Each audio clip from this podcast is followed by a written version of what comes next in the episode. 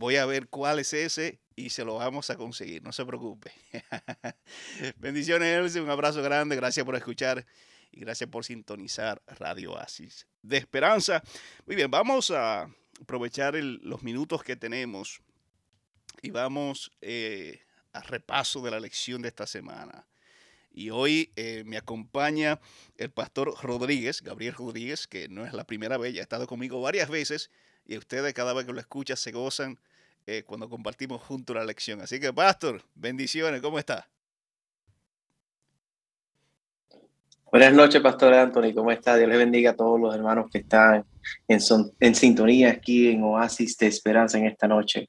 Amén, amén. Me da gusto escucharte. Eh, ¿cómo, ¿Cómo está la iglesia por allá? ¿Cómo va todo? Bien, bien. Este, estaba escuchando ese canto del clamor final y es un canto que, que me llena de esperanza solamente imaginármelo. Eh, para eso es que emprendemos este camino de fe y esto es lo que hemos creído y es lo que anhelamos ver. Ese gran clamor final donde vemos a Cristo regresar. Y tenía hace dos semanas eh, a Junior Kelly Marchena, que se congrega en mi iglesia y estaba cantando eso un miércoles de la noche y, estábamos todos como que no te cansas de escuchar ese canto, no te cansas porque es lo que hemos creído. Oye, imagina, oye, yo me imagino eso en la voz de Junior Kelly Marchena. poderoso, poderoso, qué bueno, qué bueno. ¿Qué te pareció la, la, la lección esta semana? Sabes que desde el, toda esta semana ha sido, este, una, no sé qué es lo que pasa, que siempre, no sé si es solamente a mí, pero imagino que otros también, que cuando uno está estudiando una, la lección es como que empiezan a ocurrir cosas alrededor de ti que van indirectamente, pero son directas, conectadas a lo que estás estudiando. Y desde el sábado he tenido personas acercándome y hablándome de esta esperanza, o sea, de dos mil años, eh, Jesús nos regresa, eh, las personas perdiendo esperanza en otras personas, la desilusión, eh, un mundo afectado moralmente. Hemos visto que yo puedo decir, Anthony, yo que casi ya las piedras están hablando. Tú sabes, eh, el mundo solo está dictando y está diciendo lo que está ocurriendo.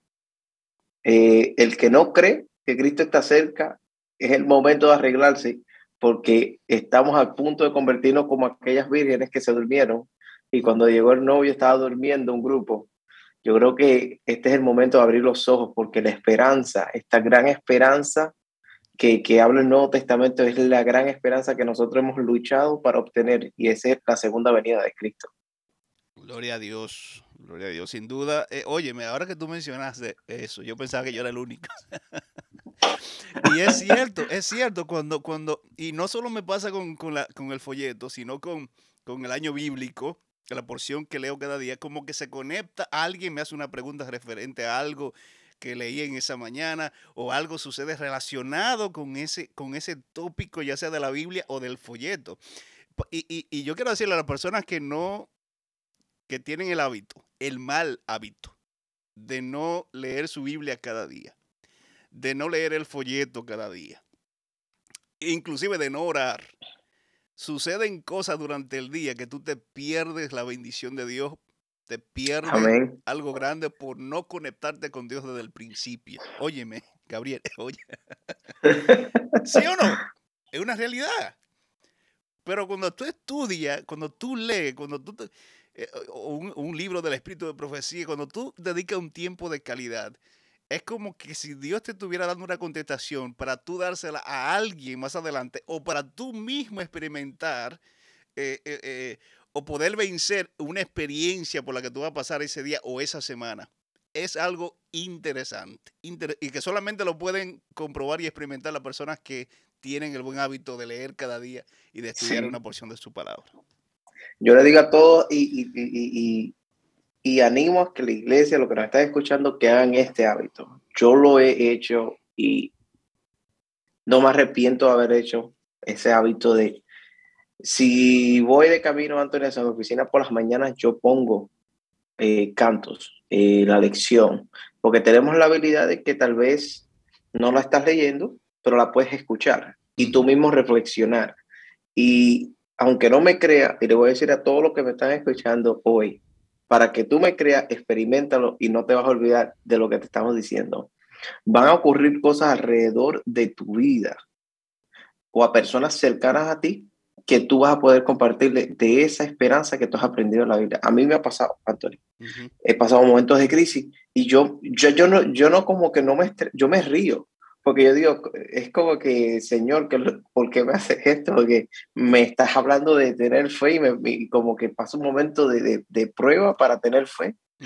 Y yo digo, es porque el Señor nos está hablando, el Señor quiere hablarte y quiere, Él sabe lo que Él puede hacer en ti. Y yo creo que es el momento de todas las mañanas, un momento diario de tu vida. Y es recomendable la mañana, ya que si te levantas temprano a comenzar, pero si tú trabajas tercer turno, segundo turno, las primeras horas sean siempre dedicadas a eso, porque te va a preparar en lo que viene en el camino del día.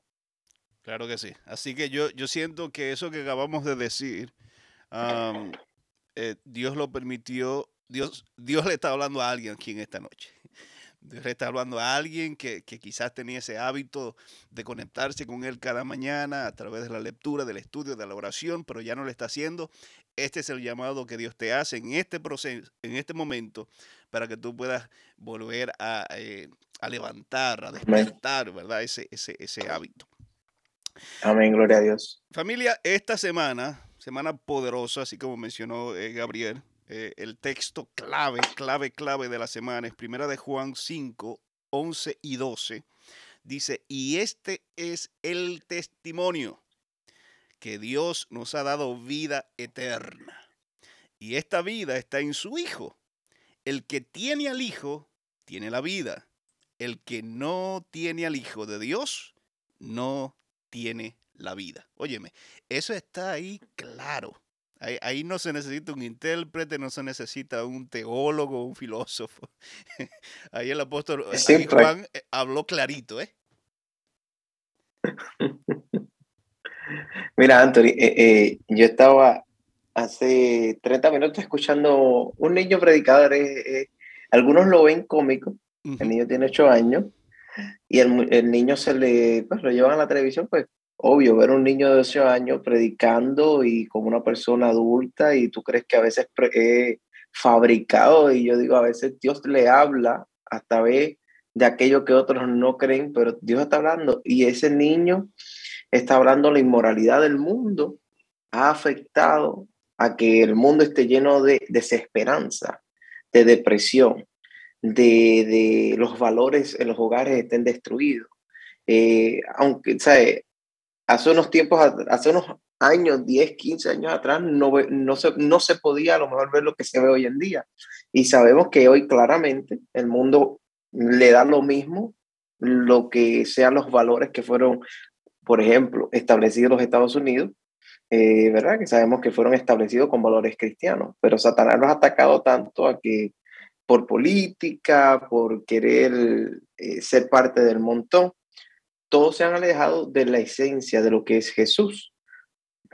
Y a través de esto se ha visto afectado lo que es la segunda venida de Cristo y de la fe que hay muchos que han perdido. Y muchas veces la pierden porque no tienen una relación con Jesús. Por eso es importante tener todas las mañanas eh, esa relación, porque al final del día el que nos va a dar esa vida eterna es aquel que murió por nosotros en la cruz, que es el Hijo de Dios, Cristo Jesús. Pero nos dice la Biblia que nadie eh, puede llegar al Padre sino a través de el Hijo, ese intercesor que hubo para la humanidad.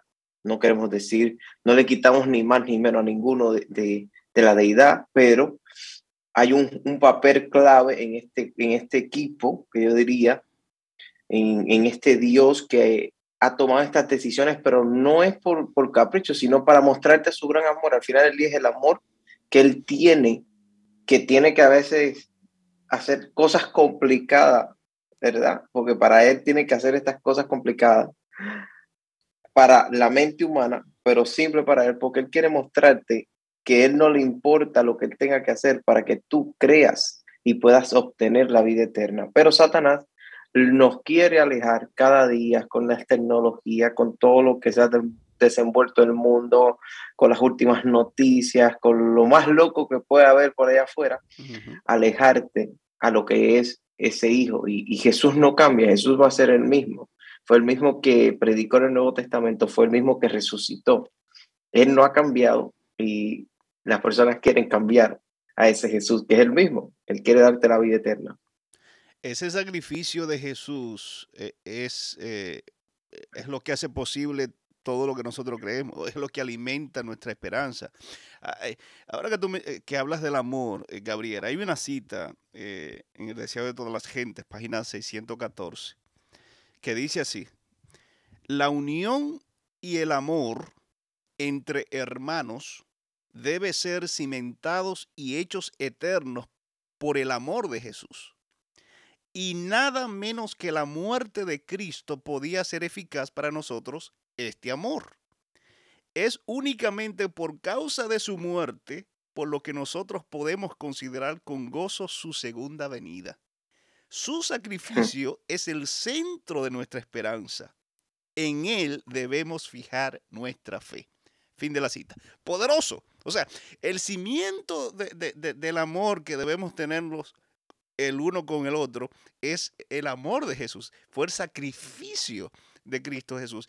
Y eso es lo que le da solidez a, a nuestra esperanza. Nosotros somos adventistas del séptimo día. Creemos en la segunda venida de Jesús y el Nuevo Testamento, porque ya hace unas semanas vimos la esperanza en el Antiguo Testamento. Ahora eh, esta semana nos enfocamos en la esperanza que nos da el, que, nos da el Nuevo Testamento, ¿verdad?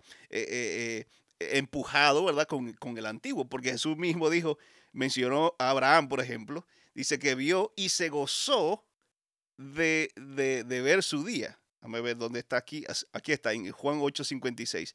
Abraham, vuestro padre, se gozó de que había de ver mi día y lo vio y se gozó. Ahora yo hago la pregunta, Gabriel, ¿y nosotros en este tiempo, en el 2022, la gente puede, puede ver, puede visualizar y, se goza con la expectativa de la segunda venida de Jesús, con lo que él hizo por nosotros hace dos mil años atrás eh, y con lo que él va a hacer en el futuro, con lo que él quiere hacer, rescatando y salvando? Yo no sé, yo no sé. Mira, Anthony, e, e, es, increíble porque eh, en un contexto estamos hablando de, discípulos que cuando llega Jesús, ellos lo que pensaban es que ya se solucionó el problema. Eh, ya pues viene a hacer su reino en la tierra, ¿verdad? Pero eh, nosotros nos está pasando algo que les pasó a ellos, clave en la vida de ellos como cristianos, que es cuando muere Jesús, ¿qué pasa ahora, Anthony? Por eso nos dice Primera de Corintios 15, eh, 19, eh, Pablo está escribiendo, si la esperanza que tenemos en Cristo fuera solo para esta vida, seríamos los más destillados de todos los mortales. Como que si, si llegara hasta aquí, Jesús en ese momento muere, lo, entran a la tumba, todo el mundo está llorando y, y todo el mundo pensaba, la mayoría, que hasta aquí quedaba este cuento de ese Jesús que había, ese Mesías falso del pueblo. Y muchos nos estamos encontrando en nuestra vida y a veces me, me, gusta incluirme porque nos pasa a nosotros, a todo ser humano le ha pasado que en un momento de su vida dice, pero Jesús, ¿por qué te tardas?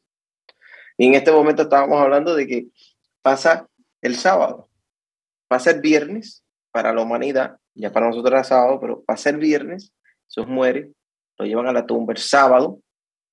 Anthony, ya, ya eso, ya hay nerviosismo interno, mm. hay un nerviosismo porque ¿dónde está Jesús? Un silencio todo el sábado. O sea, eh, eh, eh, ¿dónde está ese Mesías que resucitó a Lázaro de los muertos? ¿Dónde está la gran esperanza? Se sentían desesperanzados. Como humanos te puede pasar cuando estás viendo guerras, cuando te, encuentras al borde, de Anthony, esta semana de la Tercera Guerra Mundial con una bomba que cae en, en, Holanda, ¿entiendes? Cerca de Ucrania. Eh, nos sentimos así, pero la gran esperanza está en que Jesús resucitó de los muertos. La gran esperanza está en que se, nos habla los ángeles, de que cuando ese mismo Jesús que ustedes ven es el mismo que va a regresar entre las nubes.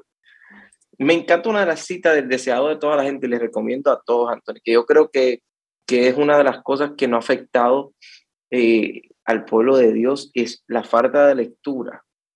Se ha perdido eh, muchos textos, no solamente la Biblia, sino que se han perdido muchas eh, lecturas que, que, a lo mejor se leía o se hablaba o se le enseñaba a personas y con el tiempo, pues yo solamente me siento allí, escucho lo que dice aquel y es una fe a medias, porque la fe va a, causa también del desarrollo del conocimiento.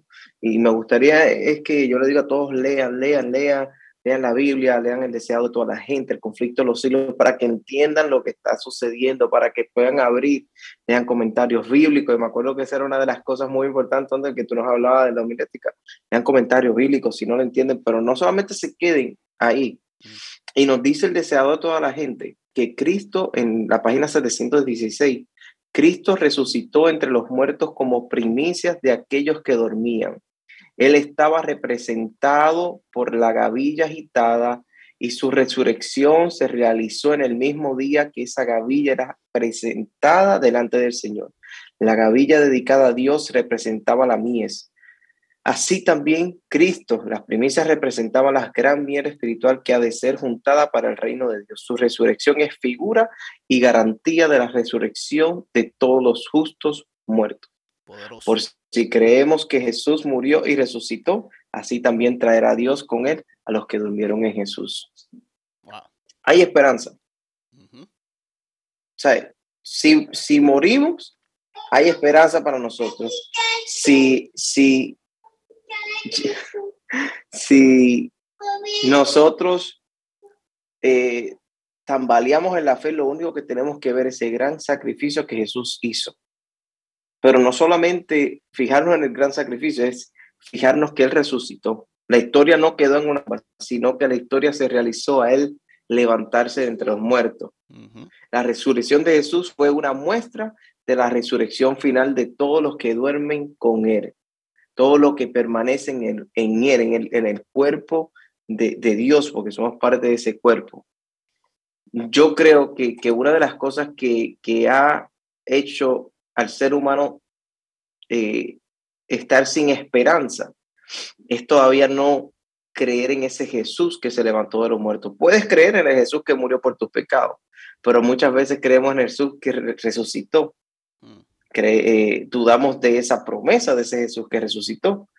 Podemos, a veces hablamos de todos los milagros, del poder, pero todos esos milagros y poder no se comparan a ese gran, gran, gran regalo que nos van a dar cuando Cristo venga, que es la vida eterna, Anthony. Lo, lo triste de, de todo esto, Gabriel, es que hay mucha gente, todavía hay mucha gente que no tiene esta esperanza. Hay mucha gente que piensa que la vida solo es eh, eh, nacer, crecer, reproducirse, eh, trabajar, enfermarse y morir. Y luego ya la muerte es el fin, la muerte, con la muerte se acaba todo. Esta semana la, la lección hizo énfasis en que hay esperanza más allá, eh, más allá de la muerte. O sea, hay, esperanza. La muerte no tiene que ser el fin ¿ah? para los que están sellados por Jesús. Eh, eh, Herodoto, que era un, antiguo historiador griego, menciona una característica de una tribu que cuando nacía un, bebé le hacían como un tipo de, duelo. es como una lamentación, porque si el bebé crece, y se convierte en adulto, va a pasar trabajo. Interesante, pero, pero tiene sentido y es la realidad. Todo el que uno nace en este mundo, nace, los bebés nacen llorando. Y luego crecen y lloran y lloran a los 5 años, los 10 años, los 20 años, los 25. Y todavía uno de adulto sigue llorando por, por las tragedias, por las rupturas, por las enfermedades, por las separaciones. O sea, es como si la vida estuviera llena de, lágrimas y, de, de, lamentos y de tristeza y solamente un poquito de alegría.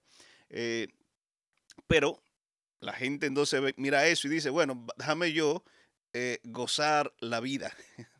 déjame yo eh, tomar, comer y beber y disfrutar, que ya mañana morimos. Pero la vida es mucho, mucho más que eso. Pablo lo mencionó también en Primera de Corintios, el capítulo 15, versículo 32. Dice, si los muertos no resucitan, comamos y bebamos porque mañana moriremos. O sea, si no hay esperanza, si Jesús no existe, si Jesús no resucitó, como, como mencionó Gabriel, eh, eh, y no creemos en la resurrección, no creemos en la esperanza, no creemos en la promesa, entonces vamos a, comer y a beber porque mañana vamos a morir. Pero eh, me encanta esta cita de Elena G. de White en Hijos e Hijas de Dios, la página 365. Ella dice, el cielo es de mayor valor para nosotros que cualquier otra cosa. Y si perdemos el cielo, hemos perdido todo. Para la gente que come y bebe y dice mañana yo me muero y se acabó todo, esta es la realidad. Si perdemos el cielo, si perdemos la vida, si perdemos a Jesús, no importa todo lo que nos ganemos en esta tierra, llámese casa, llámese auto, llámese placeres, llámese entretenimiento, llámese lo que sea, nada puede satisfacer, ni, ni cerca la experiencia, no, no, no solo de, lo que Jesús nos va a dar, sino la experiencia de tener una relación cercana e íntima con Jesús. Eso es algo que no tiene precio, como, como el anuncio, ¿verdad? De la tarjeta de crédito esa. No, no, no, no tiene, algo que no tiene precio. O sea, hay esperanza más allá de la, de la muerte. La muerte no es el fin. No podemos vivir, nacer y, y vivir en este mundo como si como si no existe, existiera Dios, como si, como, si no, como si no va a existir un mundo nuevo. Eh, esto es temporal. Si la vida solamente fuera este mundo y las cosas que vemos en este mundo, qué triste sería, qué pasajero sería eh, las cosas de este mundo. Pero no, no, nos estamos preparando para un mundo mejor y para un mundo eterno. Gabriel. Y eso es lo interesante, un mundo eterno, no temporal, sino eterno. Y, y, sabes, Anthony, me invitas tú, por ahora soy que estoy haciendo preguntas. Voy a tomar ese atrevimiento. Dale, dale, dale. Anthony, dime, porque ahora nos pueden estar lo que están escuchando y decir, pero Pastor Galán, entonces, yo he creído, yo creo que Jesús viene. Pero, pastor, dos mil años y no regresa. ¿Qué es mm. lo que está pasando? es una realidad. Esas preguntas han llegado. ¿Qué, es oh, lo que está pasando, pastor? Y no solo se, y no solo se preguntan, Gabriel, sino que, que se burlan. Están los que, los que dudan y, y, hacen la pregunta, ¿dónde está Jesús? Y están los que se burlan. Dice, oye, pero mi abuelo decía, mi bisabuelo, mis padres, ¿y dónde, dónde está Jesús?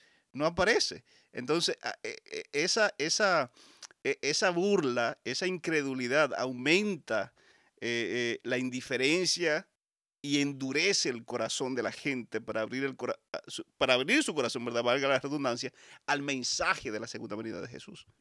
Pero es una realidad esa pregunta.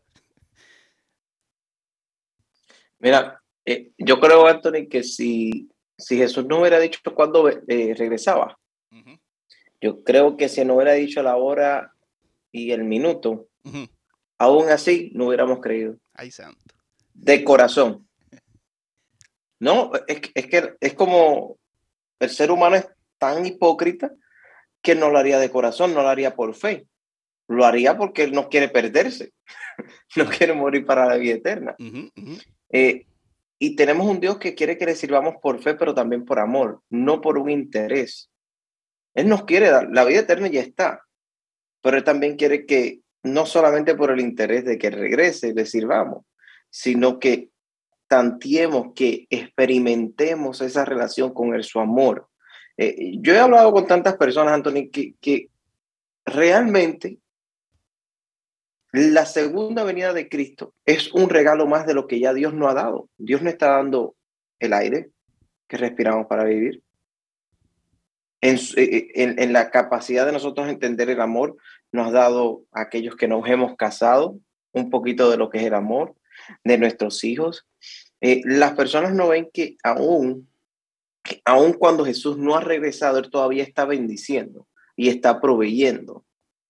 en la capacidad humana de entender y de burlarse, aquellos mismos que se burlan no están viendo que hasta los que se burlan de Jesús, él mismo le está dando bendiciones.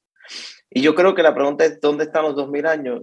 Al final del día, para Dios, mil años es un día. No ha pasado, no ha pasado solamente un instante desde el momento en que Adán y Eva cerraron sus ojos y fueron al descanso.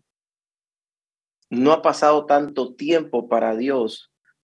Y si, y si tú eres de los que te estás preguntando esto, si Jesús no ha regresado, no ha regresado porque te está dando tiempo a ti, mm. a que afirmes tu fe. Él no ha regresado porque te está dando a ti tiempo para que le prediques a tu familia.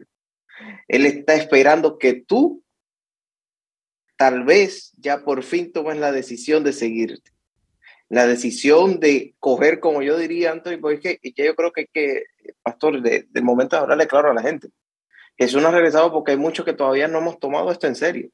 Y en el amor y en la capacidad de un Dios que lo conoce todo y conoce nuestros corazones, Él todavía hay gracia, eh, eh, la gracia de Él abarca tanto que aun cuando tú te estás burlando de Él, Él sabe que Él viene, pero te está dando la oportunidad para que te arrepientas. No, no se trata de los dos mil años, se trata de qué estás haciendo tú. ¿Estás tú fielmente? Porque yo creo que si eres de uno de los que te estás preguntando eso, pero tantos años y no regresa, falta mucho más todavía que desarrollar nuestra vida espiritual. Eso, eso. Porque yo creo que. Sí, dale. No, no, dime antes, dime. Eso de la fecha que tú mencionaste es una gran, eh, una gran verdad, Gabriel, porque eh, ya eh, pasó. En, en, el 1843, 1844, cuando tú sabes el asunto de la fecha, porque primero fue en el 43, luego finalmente llegaron en octubre de 1844, un buen grupo de personas lo abandonó todo, entre comillas, abandonó el mundo, se abandonaron sus posesiones y se prepararon porque Jesús venía el 22 de octubre de 1844. Pero cuando llegó el día ¿ah? y el reloj marcó las 12 y un minuto de la madrugada del, 20, del 23 de octubre, óyeme, un buen grupo de personas dijeron, no, esto no es para mí, y agarraron otro ¿Dónde están? ¿Dónde están? Entonces, ¿por qué? ¿Por qué? Hubo un grupo que permaneció y otro que, que, lo, que abandonó a Cristo. ¿Por, qué? ¿Por qué? Porque uno lo hizo de corazón, uno estaba esperando a Jesús y continuaron esperando en Él aún después del chasco.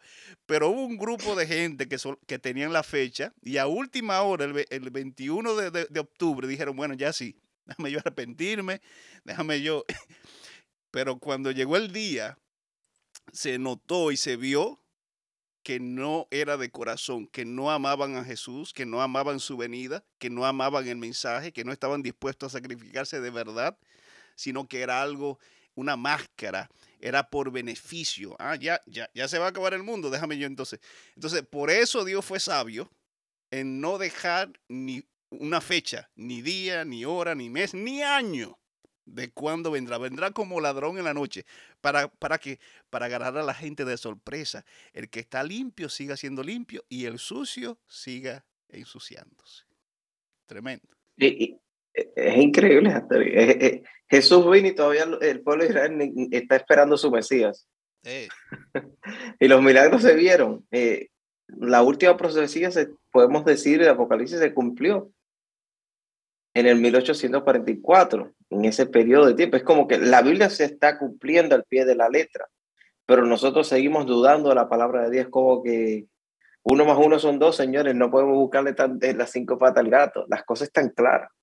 Y si Jesús no ha regresado, es por amor a aquellos que todavía no han entregado su vida. No quiere decir que Jesús no va a regresar, no quiere decir que no va a venir, porque no es lo que estamos diciendo aquí.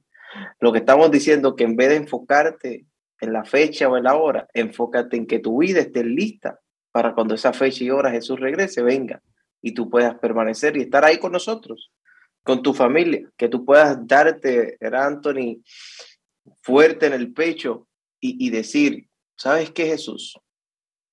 Gracias porque creí en ti y aquí estamos todos, toda mi familia que yo la hablé, o todos aquellos seres queridos que amigos están conmigo. Hay, hay una cita en Mateo 24, eh, la voy a buscar en, la Biblia, Anthony, que cuando llegué a la, a la iglesia adventista y comencé, eh, iba con una cita de Elena, eh, y era Mateo 24, 31, y enviará sus ángeles con gran voz de trompeta y juntarán a sus escogidos de los cuatro vientos desde un extremo del cielo hasta el otro. O sea, Jesús nos va a recoger a todos los hijos de él cuando regrese. Y esta cita va con, con, con el libro, eh, si no me equivoco, está en el deseado de toda la gente, la página 81. Y, y, no sé si te acuerdas, Anthony, que dice que los niños pequeños son entregados en los brazos de sus madres. Oh, sí. Amigos separados son por largo tiempo por causa de la muerte resultan reunidos para no separarse más. Y con cánticos de alegría ascienden junto a la ciudad de Dios. Todo el mundo enfocado en la fecha. Y tú sabes en que yo estoy enfocado, en yo poder salvarme y ser parte de ese gran encuentro.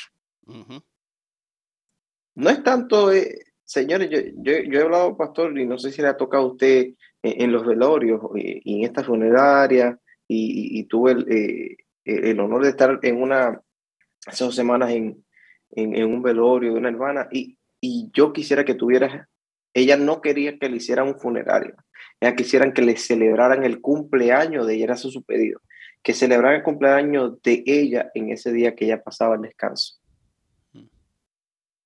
Para que, que el objetivo era que todos se reunieran a hablar de la gran esperanza de que ella no está muerta, sino que murió sellada para Cristo.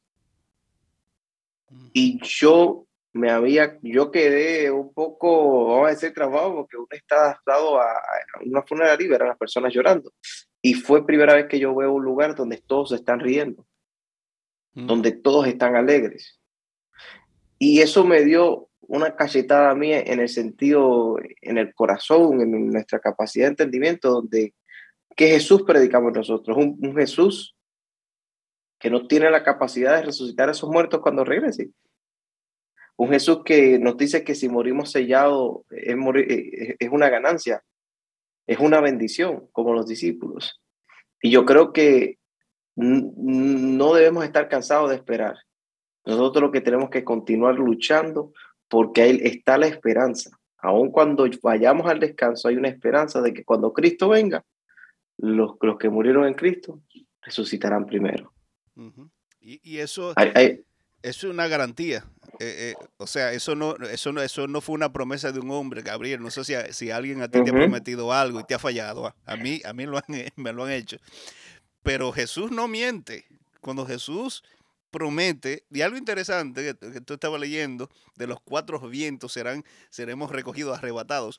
Yo estaba mencionando hace unos días, eh, la semana pasada creo, en una de mis iglesias, que nadie se va a quedar o sea, a Jesús no se le va a quedar ni una sola persona. ni, ni, ni, de lo que esté en vivo, ni, ni, de lo que esté en la tumba, porque Abel fue el primero asesinado, ¿verdad? Vamos atrás, unos seis mil años atrás. Abel fue ese primero. ¿Tú te imaginas? ¿Tú sabes la cantidad de gente que ha muerto desde entonces? Asesinados eh, por enfermedad, por desastre, etcétera. Son millones y millones de personas que han sido sellados para salvación. Entonces uno dirá, pero ¿será que a alguien se le quedará a Jesús? ¿Alguien, se, alguien, alguien que se supone...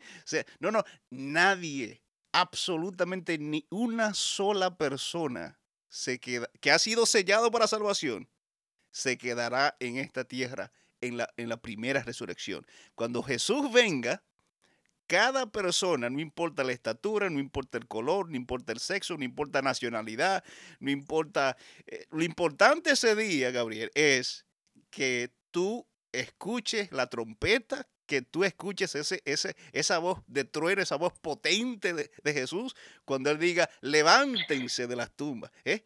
y su pueblo entonces resucite para vida eterna. Oye, qué día más glorioso. Mira, Anthony, y no es casualidad que tú estés hablando, creo que en la lección el viernes hablaba en, una de las citas, eh, y por eso me encanta tener mi folleto, yo siempre lo marco y, lo repaso, es que eh, en los Hechos de los Apóstoles, página 191 al 200, eh, Elena habla de, este relato y, y, en otro de sus libros sobre el pueblo romano, señores, la historia lo tiene allá afuera. Jesús vino, murió y quisieron, quisieron a la mala decir que no resucitó, pero resucitó. Ahí está la evidencia, eh, Anthony, eh, en vida. Eh, está la evidencia histórica y también de la Biblia que Jesús resucitó.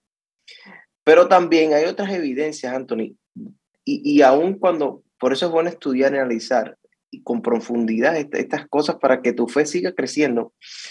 Y escribió Stephen Cave sobre los romanos.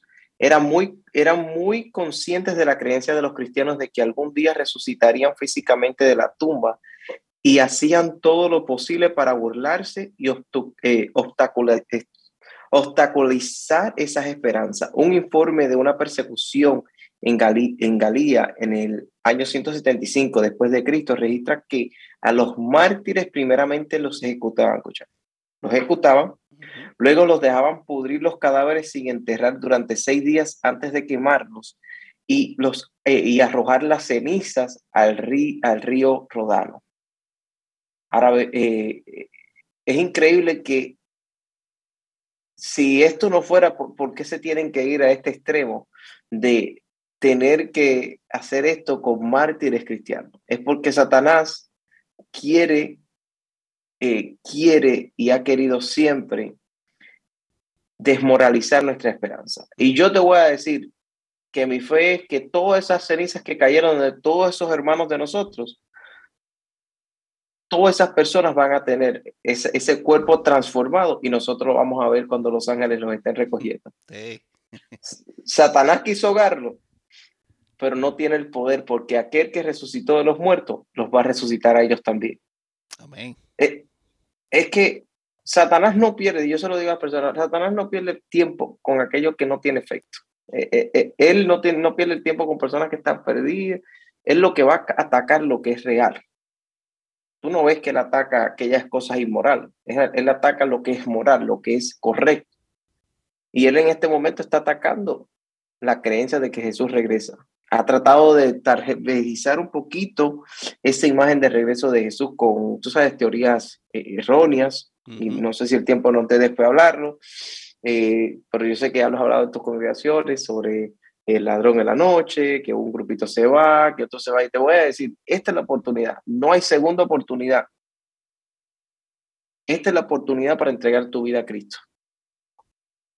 Satanás ha querido durante toda la vida, él ha usado todas las estrategias pastor. Y seguirá usándola. Ya no vemos a lo mejor de esta manera tan, tan, tan drástica, ¿verdad? Porque no funcionó. Al final del día no funcionó. Porque ellos mataban 100 y aparecían 200, mataban 200 y aparecían 400. Y parecían eh, estilo, y, y, una frase difícil, eh, feíta, pero todo esto, las eh, la infestation de, de ratas los ratones, que son miles y miles. Tú puedes matar uno, pero salen miles y miles. Y así éramos los, somos los cristianos. Él va a querer eliminar uno, van a salir dos, proclamando la verdad de que Cristo viene pronto. Y no va a haber no va a poder, no va a poder eh, obstaculizar el objetivo de que nosotros hablamos de que Cristo viene pronto. Ahora, querido, tú que has escuchado esto, es momento, de, no te fijes en cuándo regresa, no te fijes eh, que si se ha tardado, porque lo que tienes que tú es tu fe creer en que sí, Él va a regresar. En que tú prediques de que viene un Cristo y que aunque tú vayas al descanso, solamente será un, instante de tú cerrar los ojos que los volverás a abrir para ver a Cristo regresando entre las nubes. No dice la Biblia que todo ojo lo verá. No va a haber uno, inclusive aquellos que los crucificaron. ¿Será un día entonces, no como mencionaste un poquito sobre eso, el rapto secreto y muchos que enseñan que eh, Jesús viene a buscar a, un pueblo y de repente va a desaparecer y va a dejar este mundo abandonado con todos los perdidos por siete años. Ese día, como tú mencionaste, Gabriel, será un día... Medio injusto, ¿verdad? Medio injusto eso, ¿no crees? Sí. ese, día eh, eh, todo el mundo, todo ojo lo verá todo el mundo lo escuchará. O sea, no será nada. Sí seremos raptados, o sea, sí seremos, sí seremos arrebatados, sí seremos arrebatados por los ángeles, pero no será nada secreto, será algo visible, una conmoción universal, diría yo, porque ese es el día esperado por el universo. Jesús vino a esta tierra hace dos mil años atrás para vindicar al Padre ante el universo, para derrotar al enemigo, para darnos la oportunidad de, la salvación y resucitó. Y ese día, ese evento, garantizó eh, eh, la primera resurrección. Que Jesús interceda por nosotros es lo que garantiza que podamos obtener vida eterna. Hay, hay, una, hay una cita. Y ya, y ya entonces con esto ya eh, vamos, vamos a, finalizando. De La fe por la cual vivo, la página 185, hablando ella sobre la resurrección, la garantía de, la resurrección en Jesús y, y, los que están muertos. Dice, todos los justos muertos se levantarán con la lozanía y el vigor de eterna juventud. La forma mortal y corruptible, desprovista de gracia, manchada en otro tiempo por el pecado, se vuelve perfecta, hermosa e inmortal. Y todas las imperfecciones y deformidades quedan en la tumba. Óyeme. Y dice, reintegrados en su derecho al árbol de la vida, los redimidos crecerán hasta la perfecta medida de la raza humana en su gloria primitiva. O sea que vamos a alcanzar el tamaño de Adán y Eva. Y dice, los justos vivos son mudados en un momento, en un abrir de ojo. A la voz de Dios fueron glorificados. Ahora son hechos inmortales y juntamente con los santos resucitados son arrebatados para recibir a Cristo su Señor en los aires. Santos ángeles, y ahí está la cita que tú mencionaste, eh, eh, Gabriel, los ángeles llevan a los niñitos a los brazos de sus madres y amigos y a quienes la muerte tenía separado desde largo tiempo se reúnen para no separarse jamás. Óyeme, pero el que lee eso, el que escucha esa promesa y no siente un vivo deseo en su corazón, lo más íntimo, de, de, ponerse a cuenta con Dios, de prepararse para ese día, de ayudar a otros a prepararse, es porque tiene el corazón totalmente vacío un corazón duro. Esta promesa es maravillosa, esto es lo que nos da vida. La razón de, de, uno levantarse cada día y seguir luchando y seguir adelante es que este mundo, cual tal lo conocemos, no es lo único que hay. Es temporal. Tenemos un mundo glorioso, nos preparamos, el Nuevo Testamento está lleno de mensajes que alimentan esa esperanza, que confirman esa esperanza Dijimos que Jesús no miente, que Jesús ha prometido, que regresará nuevamente, que resucitará a sus hijos. Y eso es algo que no podemos dudar. Tenemos que estar dispuestos a morir inclusive si es necesario por lo que creemos y morir por Jesús y vivir y morir por Cristo Jesús. Gabriel, dame tu último ya eh, para, para, cerrar eh, eh, la lección de esta semana, dame las últimas palabras que, que, nos puedan, eh, tipo resumen, ¿verdad? Para empaparnos de la lección de esta semana. Simple. Primera de Corintios 15, 52. En un momento, en un abrir y cerrar de ojos, a la final trompeta, oiga, a la final trompeta y las trompetas no son eh, algo bajito, eso se escucha, se va a escuchar a esa trompeta, eso es un anuncio que lo va a escuchar y lo va a ver todo. Esto no se trata de que se van a desaparecer un grupito y todo Esto es, esto es una declaración que Cristo viene. Esto lo va a ver todo, lo va a escuchar todos los que estén en el planeta Tierra. Y dice, porque se tocará la trompeta y los muertos serán resucitados incorruptibles y nosotros seremos transformados. La esperanza es de que Cristo viene. El mundo lo va a ver. Todo ojo lo verá. Escuche, todo ojo lo verá. Aquí no se va a quedar sin un ser, sin ver que Jesús sí era el Rey de Reyes y Señor de Señores.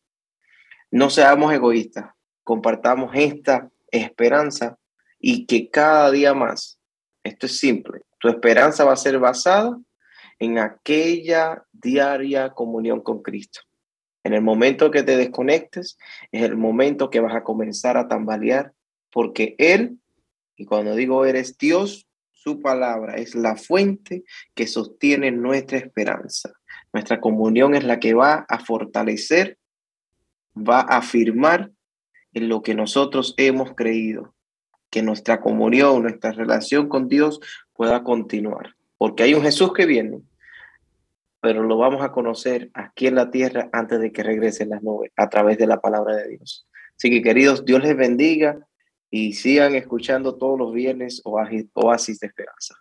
Oramos, amante Dios, eterno y buen Padre, gracias por tu cuidado y protección. Gracias por esta maravillosa promesa de que Cristo Jesús viene en las nubes con millares y millares de ángeles a recogernos para estar contigo por toda la eternidad. No permita, Señor, que nos desanimemos, sino que esta, esta promesa pueda mantenerse viva cada día y podamos animar a nuestros seres queridos, amigos, vecinos, familiares, compañeros de estudio, de trabajo y aún a los que se consideran nuestros enemigos. Que tu gracia nos alcance a todos y que tu nombre sea glorificado. En el nombre de Jesús. Amén.